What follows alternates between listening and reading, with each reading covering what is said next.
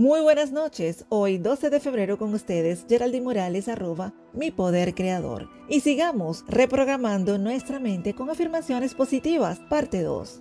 ¿Cómo debo decir mis afirmaciones? Las afirmaciones nos cuesta diseñarlas y repetirlas porque no creemos que nos las merecemos. Es allí donde debemos trabajar en la creencia de que nos merecemos lo que deseamos. La forma de descubrir si te mereces algo es que hagas una afirmación y te fijes en los pensamientos que surgen al decirla. E inmediatamente escribirlos, pero sobre todo escribir lo que sientes al escucharlos de tu boca. Y cuando los ves sobre el papel, lo ves claro y te das cuenta que es una creencia negativa implantada en tu subconsciente porque la escuchaste de pequeño y lo creíste porque lo dijo alguien o varias personas importantes para ti. Y eso hace que no te creas merecedor de ese bien. Y suelen practicar una especie de autosabotaje para no hacer realidad lo que te mereces. Por ejemplo, creando una situación caótica o tóxica con otra persona, una caída, un accidente, en fin, así funciona nuestro subconsciente. Ahora, ¿cuál es el primer pensamiento que debemos tener en nuestro cerebro cuando queremos crear una nueva realidad o creencia en nuestras vidas?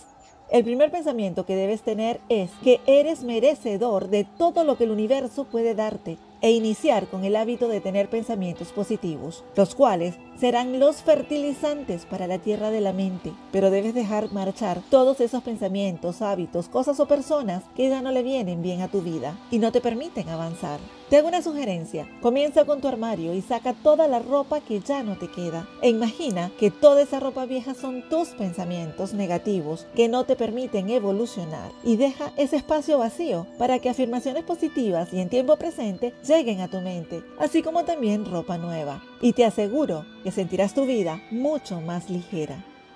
Una regla que debes tener siempre presente es que tus afirmaciones no deben ser sobre otra persona o para controlar la vida de otra persona, porque eso es manipulación. Y si es en lo que se refiere a pareja, sufrirás mucho, porque si esa persona no está disponible para ti es porque no te conviene en este momento. Pero luego, luego hablaremos de ese asunto. Y para finalizar, la afirmación de hoy la tomé de mi maestra Connie Méndez. Y es la siguiente. Todo lo que necesito saber se me revela. Al levantarte, mírate al espejo y dile esa imagen, hoy es un día genial y prepárate para lo mejor. Por hoy me despido y recuerden visitar mis redes sociales, arroba mi poder creador en Instagram y Facebook, arroba GeraldMD en Instagram y mi canal de Telegram Tu Capacidad para Crear. Música de fondo de Action 9 Madrid. Y una vez más les sugiero respetar las leyes universales y hagan el bien sin mirar a quién.